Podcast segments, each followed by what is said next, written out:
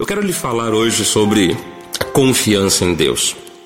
A Bíblia Sagrada, ela diz que toda pessoa que confia no Senhor, ela acaba criando forças em Deus para ter esperança, para ter fé, para ter ousadia, aguardar que Deus faça grandes coisas por ela. Eu vou ler para você nesse exato momento. Provérbios, capítulo 3, do versículo 5 em diante. E que esse texto nos mostra o caminho da confiança.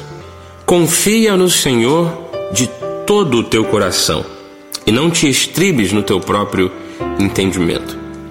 Reconhece-o em todos os teus caminhos e ele endireitará as tuas veredas. Não sejas sábio aos teus próprios olhos. Teme ao Senhor e aparta-te do mal Será isto saúde para o teu corpo, refrigério para os teus ossos.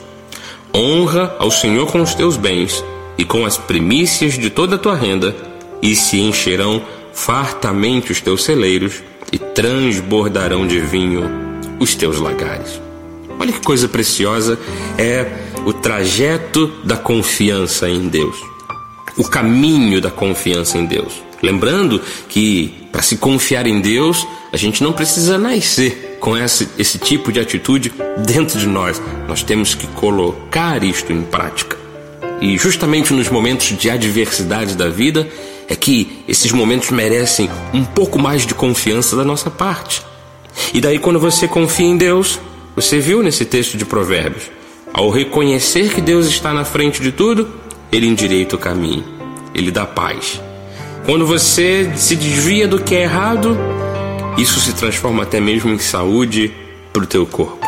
E quando você ainda honra a Deus, desde uma boa administração dos seus bens em prol da sua família, até mesmo no tanto que você semeia as tuas sementes em prol do Evangelho, Deus lhe enche fartamente a vida. Portanto, Deus faz grandes coisas por nós. O caminho da confiança leva a uma abundância de paz, de saúde e de prosperidade. Que isto se torne uma realidade para a sua vida. Você é capaz de confiar em Deus para todas essas coisas, para ter paz, saúde, ter prosperidade? Eu quero lhe ajudar nesse momento. É que o teu coração esteja aberto para esta verdade. Vamos orar juntos?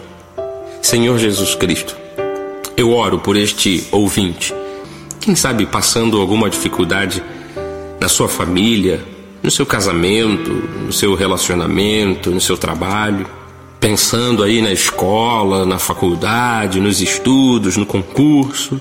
Quem sabe um sonho que uh, ainda não se encaixou, as coisas ainda não cooperaram para um bem e essa pessoa tem pensado que esse sonho pode se frustrar.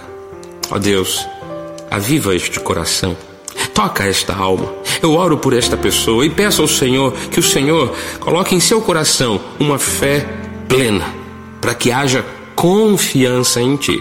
E a partir da confiança, o Senhor aplane os seus caminhos, endireite suas veredas, traga saúde para o seu corpo, honre esta pessoa com fartura e abundância.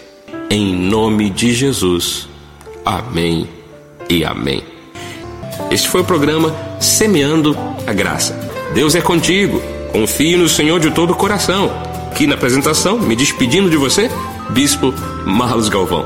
Graça e paz. Tchau, tchau.